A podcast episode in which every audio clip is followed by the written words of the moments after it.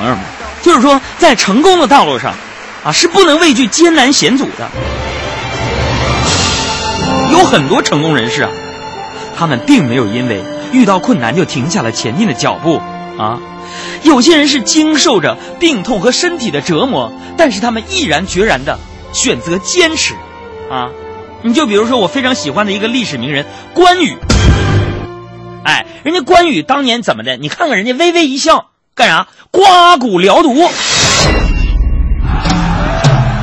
这有些九零后的朋友可能就不知道这个这关羽刮骨疗毒到底是怎么回事啊？今天呢，海洋老师在这儿给你们讲一讲啊。这个关羽啊，咱们都知道是不是？后来呢，被咱们这些后人呢称为什么呢？武圣。那武圣这个名啊。那不是白来的，啊，他不但有战无不胜的宏韬伟略，更有能忍受刮骨之痛的无畏气魄呀。话说当年呢，那是建安二十几年，我有点忘了。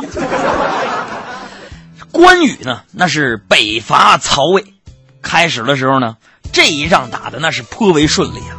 这关羽当年呢，水淹七军，抓了于禁，又斩了庞德之后呢，有点被胜利啊。这大哥就，呃，冲昏了头脑，有点飘飘然了啊！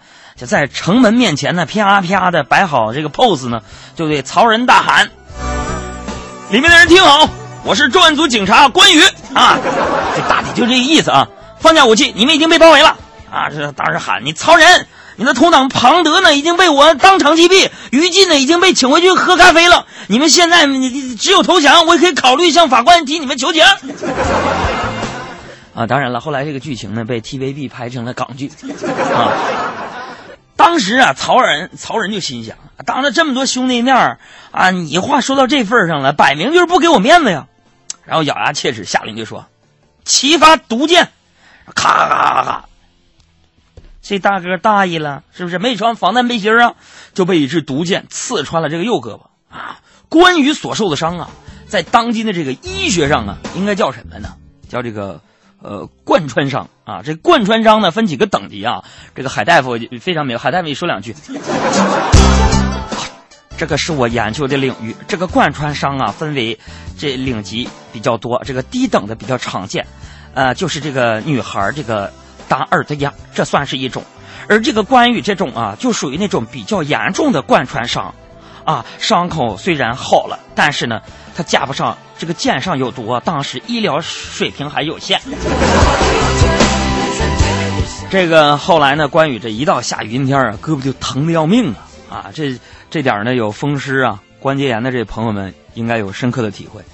我为什么说到这儿呢？铺垫这么多呢？是给这九零后啊普及一下历史文化典故和知识。后来呢，关羽为了治病，就托人找到了当时最好的大夫，谁呢？华佗。我本家让华佗呢给他刮骨疗毒，要么怎么说华佗乃一代神医呢？啊，人家那是艺高人胆大呀！你看当时啊，没有手术室，没有助手，没有护士，就是更不能让人理解的，就是连手术费押金都没收。朋友们，当时俺们诊所条件有限，没有麻药啊，没有手术室，关老爷真是男子汉呐，伸出胳膊说。哥，你就挂他。当时关羽正在和诸位将领，还有我们的小护士坐在一起喝酒啊，我就开始手术，手臂呀是鲜血淋漓呀，流了一地的血呀。但是人家关老爷却在那儿割肉喝酒，谈笑风生，一边和小护士下棋，一边嘴里还说：“马走日，象走天，我将军。”朋友们，当时我们诊所的小护士扑通一下就给跪下了。